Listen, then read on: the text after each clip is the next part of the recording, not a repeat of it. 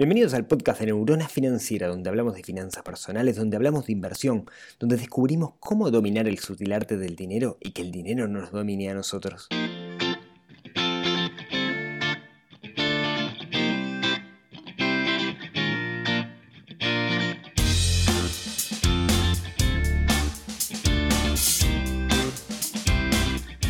Muy buenos días, soy Rodrigo Álvarez, creador de neuronafinanciera.com, sitio web donde hablamos de finanzas personales, donde hablamos de inversión.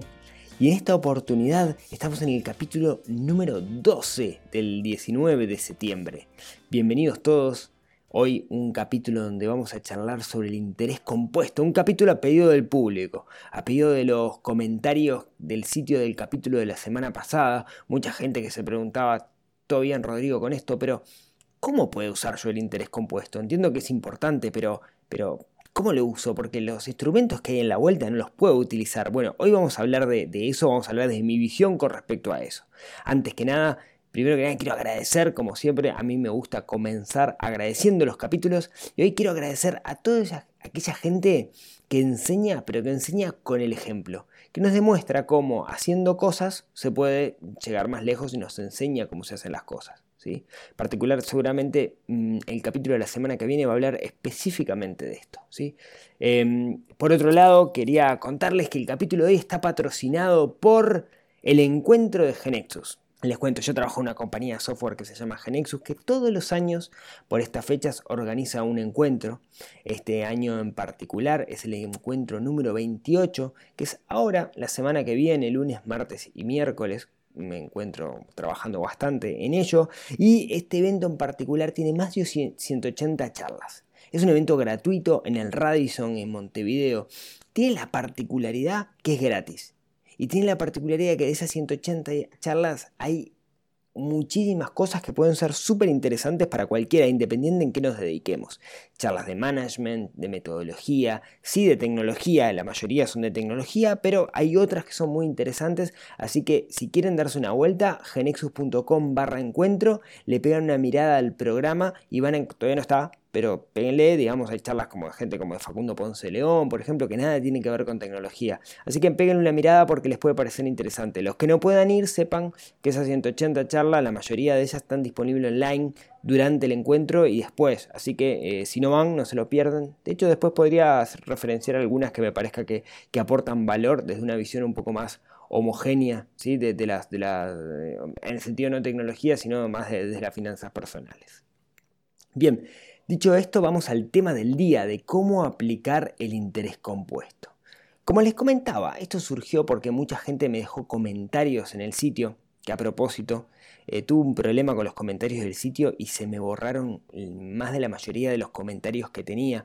Usaba una herramienta de terceros, esa herramienta de terceros decidió poner una publicidad espantosa, entonces la tuve que sacar y estoy teniendo problemas con la migración. No, estoy pudiendo migrar los comentarios anteriores, lo que es una macana, porque había muchísimo valor en esos comentarios. Sigo luchando cuando puedo, pero desde, desde ya les, les, pido disculpas a aquellos que hayan puesto comentarios, ese comentario ha desaparecido. No era mi intención, digamos, no es que esté borrando comentarios, sino que cambié el sistema de comentarios y la migración me quedó trunca.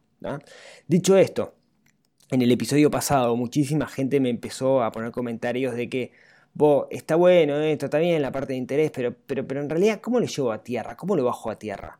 Entonces vamos a hablar un poquito de eso. Antes, un, disclaimer, una advertencia. Yo con esto de las finanzas aprendí, soy autoformado, aprendí a partir de, eh, leer mucho, de hablar con gente que estuviera, que estuviera eh, invirtiendo el día de hoy, pero no, tengo la verdad revelada y, y, me puedo equivocar, ¿sí? En particular, yo quiero que sepan que cuando uno tiene la responsabilidad de invertir su dinero, se lo tiene que tomar muy en serio y no creerle a nadie. O sea, a mí yo no pretendo que me crean, pretendo que tomen lo que yo les digo y lo usen para investigar ustedes por sus propios medios. Porque cuesta mucho trabajo ganar dinero. Entonces no, no es cuestión de invertirlo en cualquier lado. ¿sí?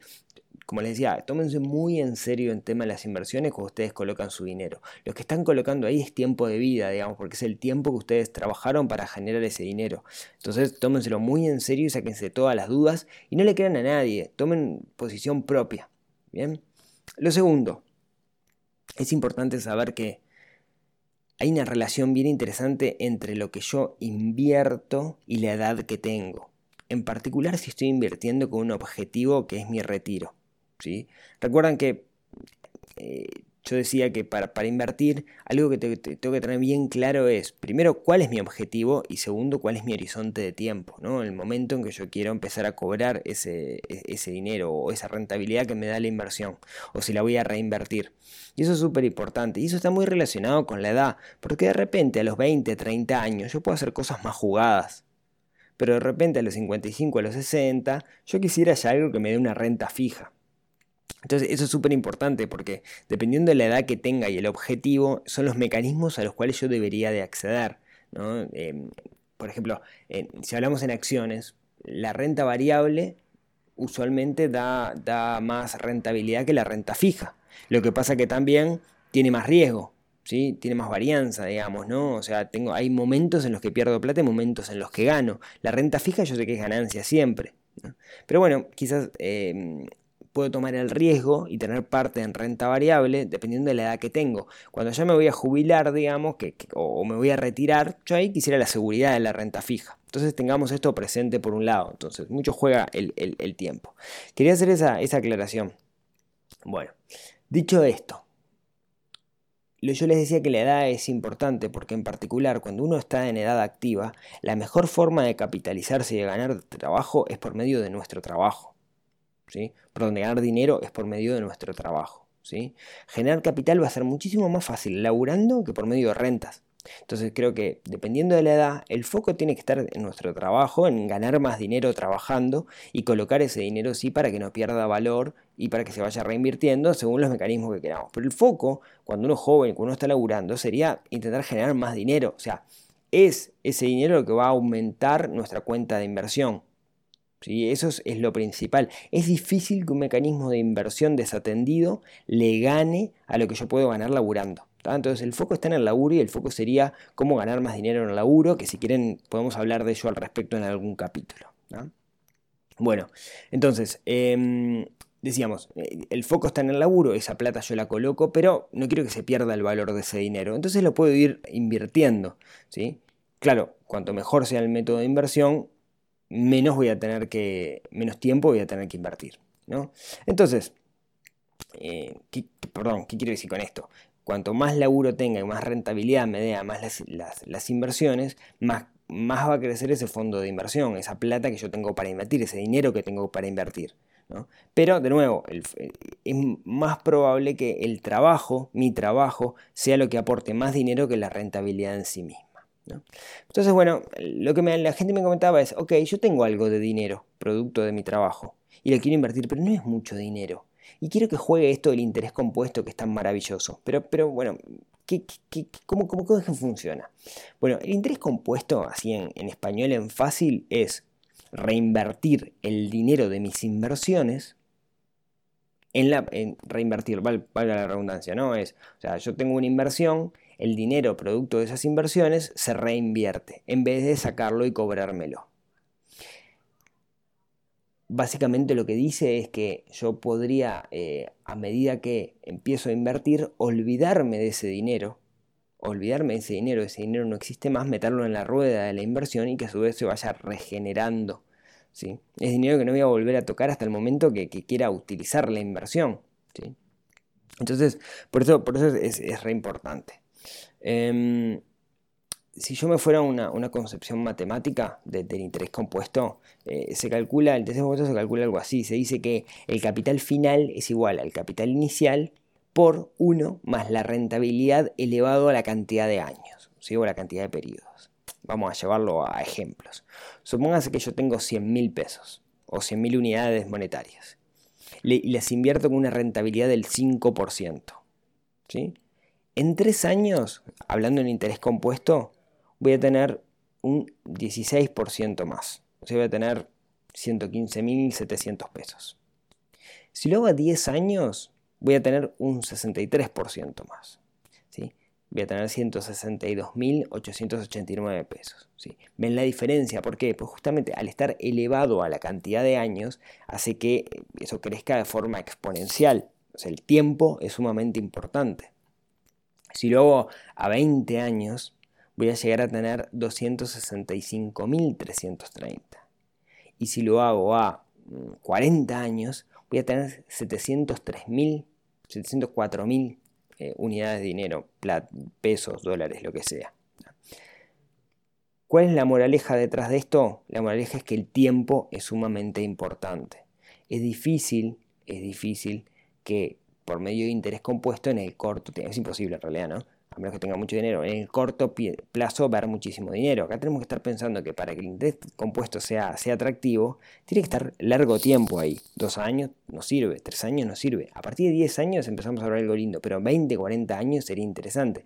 Por ejemplo, el ejercicio es, si ustedes hoy tienen, no sé, 10 mil dólares y acaban de tener un hijo, colocar esos 10 mil dólares con un mecanismo de interés compuesto, ¿sí? que cuando su hijo tenga 30, 40 años se compre la casa con eso.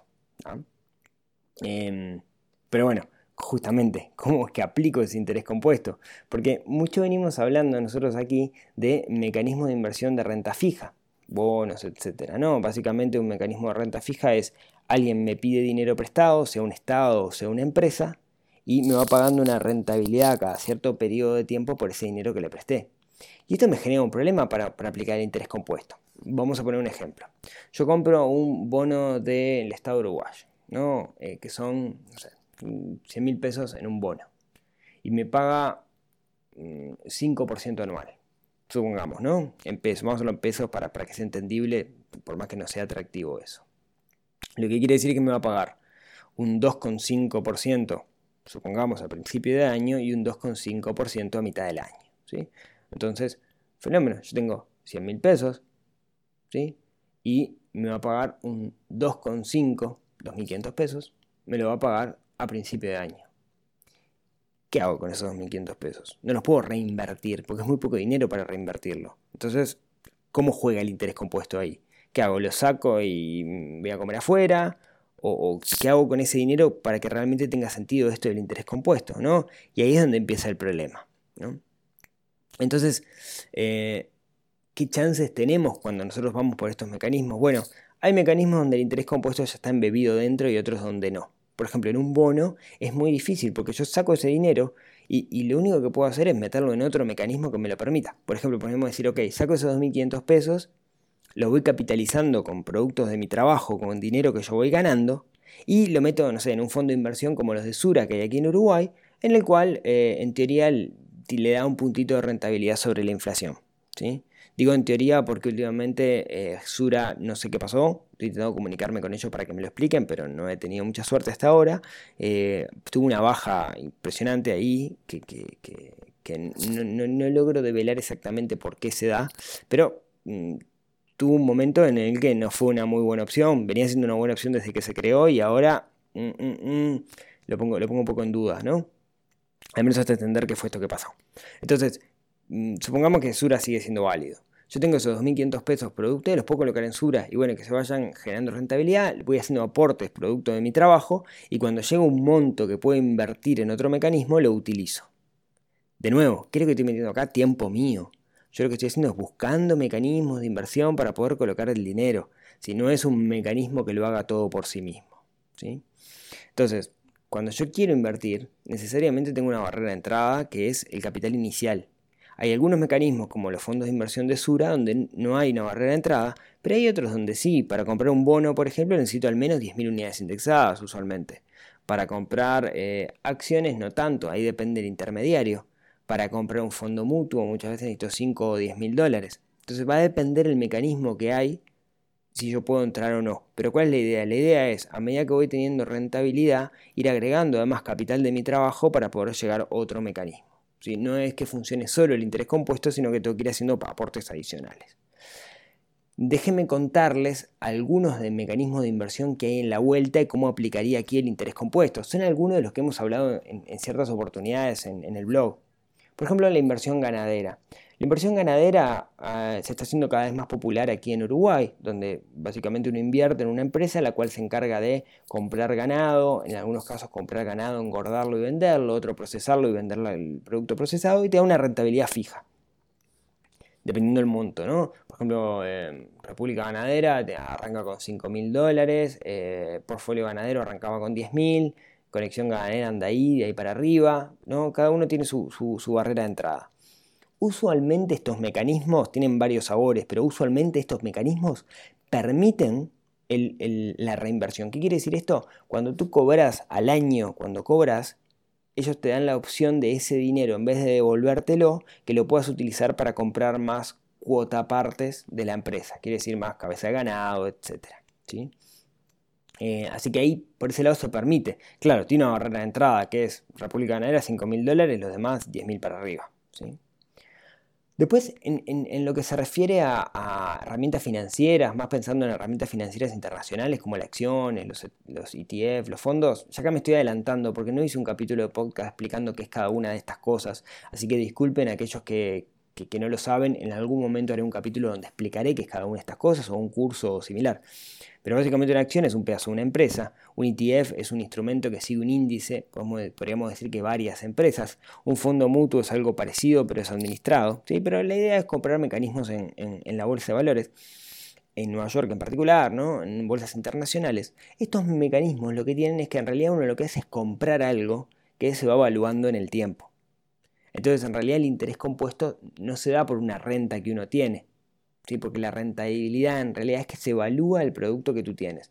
Podemos pensar que hay cierto interés compuesto, porque yo compro algo que sale 100 y crece un 5% anual, el primer año voy a tener 105 y el segundo año voy a tener un 105 sobre, perdón, un 5 sobre el 105 que tenía antes. Entonces hay cierto interés compuesto en ese sentido. Lo que pasa es que, claro, no es renta fija y uno suele asociar el interés compuesto más a renta fija. Si bien las acciones, eh, los ETF y los fondos mutuos, eh, muchas veces lo que hacen es pagar lo que se llama dividendos. O sea, nos pagan por las ganancias de esa empresa. Usualmente es poco dinero eso y es difícil también reinvertirlo. ¿no? Porque también, tampoco tienen miles de acciones una empresa y nosotros tenemos pocas. Bueno, al menos si, invertimos una cantidad moderada de dinero. Entonces, eh, eh, los dividendos también es difícil invertirlos. Em, creo que hay algunos brokers que lo que hacen es reinvertir los dividendos porque además se pagan impuestos sobre los dividendos. ¿sí? Que ahí es un detalle bastante, bastante interesante. Bien, eh, letras de regulación monetaria es otro instrumento que también hablamos en su momento. La letra de regulación monetaria, digamos, tiene una fecha de entrada, una fecha de fin, cuando termina te pagan el dinero, y ahí tengo el dinero nuevo en efectivo, y yo debería buscar, por ejemplo, otra letra u otro instrumento para invertir. De nuevo, es mi tiempo el que hace que tenga que salir a buscar las cosas, no es el mecanismo en sí mismo.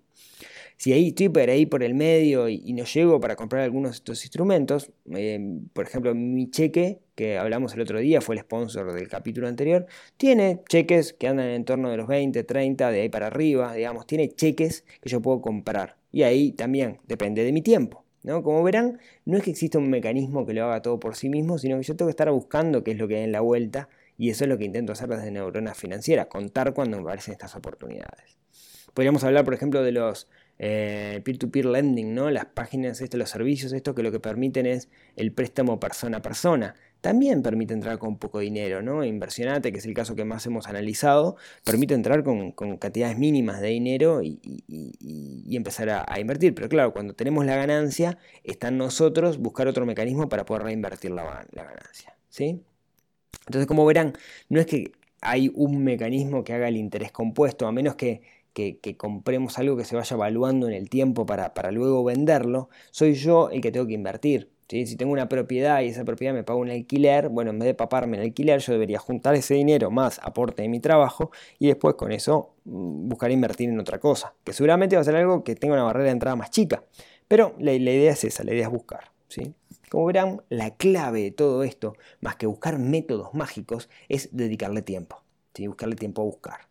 Yo desde Neurona Financiera lo que busco siempre es reducirles ese esfuerzo de, salir a buscar cosas justamente para contarles las oportunidades que hay. Recuerden que en neuronafinanciera.com barra alerta, ustedes, perdón, alerta.neuronafinanciera.com, ahí va, ustedes se pueden anotar para recibir em, actualizaciones de, cuando aparece alguna oportunidad. Yo me entero al menos de alguna oportunidad de inversión aquí en, Uruguay.